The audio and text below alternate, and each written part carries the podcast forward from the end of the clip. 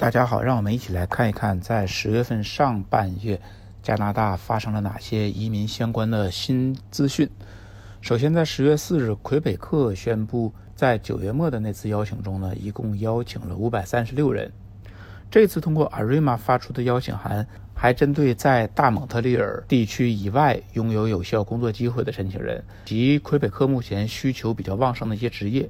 那政府提供的目标职业清单呢，包括。NOC 零三幺二的注册护士，NOC 三四幺三的护士助理，NOC 四零三幺的中学教师，NOC 四零三二的小学教师和 NOC 四二幺二的幼儿教育工作者。那这次抽签是魁北克省今年的第十次抽签，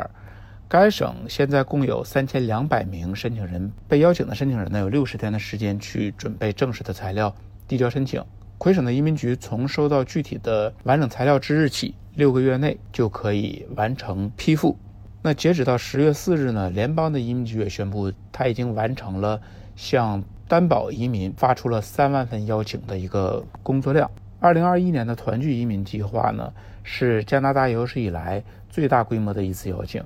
因为在冠状病毒爆发以前呢，联邦移民局计划在二零二零年就会邀请两万名申请人。那今年呢，再邀请两万名。可是因为疫情的爆发呢，在去年这个项目一共只邀请了一万人，然后今年呢就将去年的这少邀请的一万人也邀请进来，也划入邀请范围，弥补去年的损失。这次抽签呢是只有在二零二零年十月和十一月，在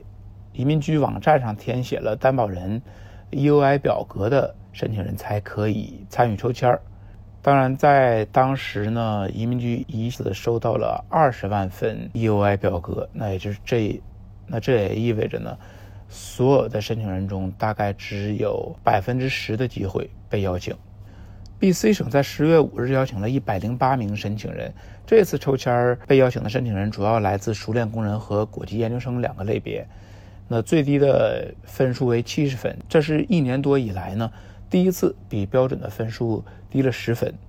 二零二一年到目前为止，BC 省已经发出了超过九千份的邀请。安省在十月六日进行了人力资本子类别的一个抽签，四百八十六名申请人受邀，得分在四百六十三分到四百六十七分之间。那受邀进入快速通道的申请人呢，要求至少在以下职业中有一年以上的工作经验。才能获得省提名。一共有十八个岗位，包括 NOC 零幺幺四的行政服务经理、NOC 零幺二二的银行和信贷经理、NOC 零幺二四的广告公关经理等岗位。那今年目前为止呢，安大略省已经在这个类别下邀请了四千八百五十一人。另外，在十月七日呢，还安省也邀请了一百六十二名快速通道的申请人，得分在四百六十一分到四百六十七分之间。那加拿大认识到电影和电视制作对国民经济的增长的一个价值，那移民局也正在简化从事电影或者电视制作相关工作，尤其是平面设计师来加拿大的签证流程。那从二零二一年的九月十日开始呢，这些人就不再需要劳动力市场评估，也就是我们常说的 LIMIA，就可以获得加拿大的工作签证。这项政策呢，也将持续到二零二二年的三月九日。新斯科舍省在十月七日进行了两次抽签，共邀请了三百三十人，其中有二百八十六人是至少有一年熟练工作经验的申请人，同时他们还具备 CLB 五以上的英语水平。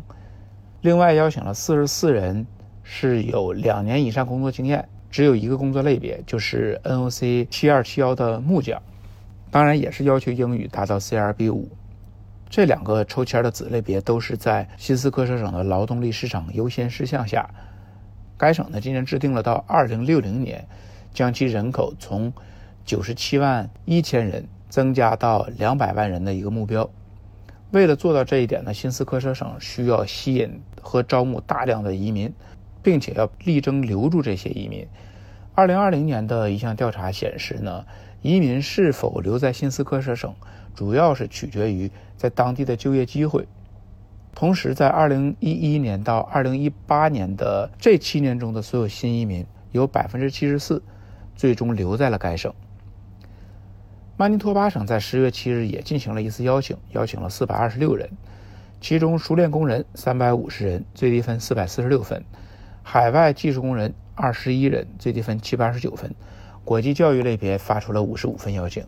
在所有的申请人中呢，有八十四人在快速通道中也建立有档案。在十月十二日，阿尔伯塔省发布了关于九月末的一次抽签的细节。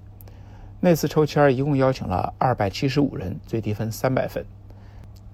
在十月十二日，B.C 省也进行了省提名的抽签，共邀请了四百人，其中技术移民和快速通道最低分在六十九分到九十一分之间，一共是三百零八人。单独的抽签呢，是针对 N.O.C 零六二幺的批发贸易经理和 N.O.C 零六三幺的餐厅和食品服务经理。这两个单独的抽签呢，共邀请了一百零一人，最低分一百零四分。最后呢，向企业家项目发出了五份邀请，向区域试点的企业家项目发出了十份邀请。OK，以上就是二零二一年十月份上半月加拿大移民的相关资讯。我们十月初再见。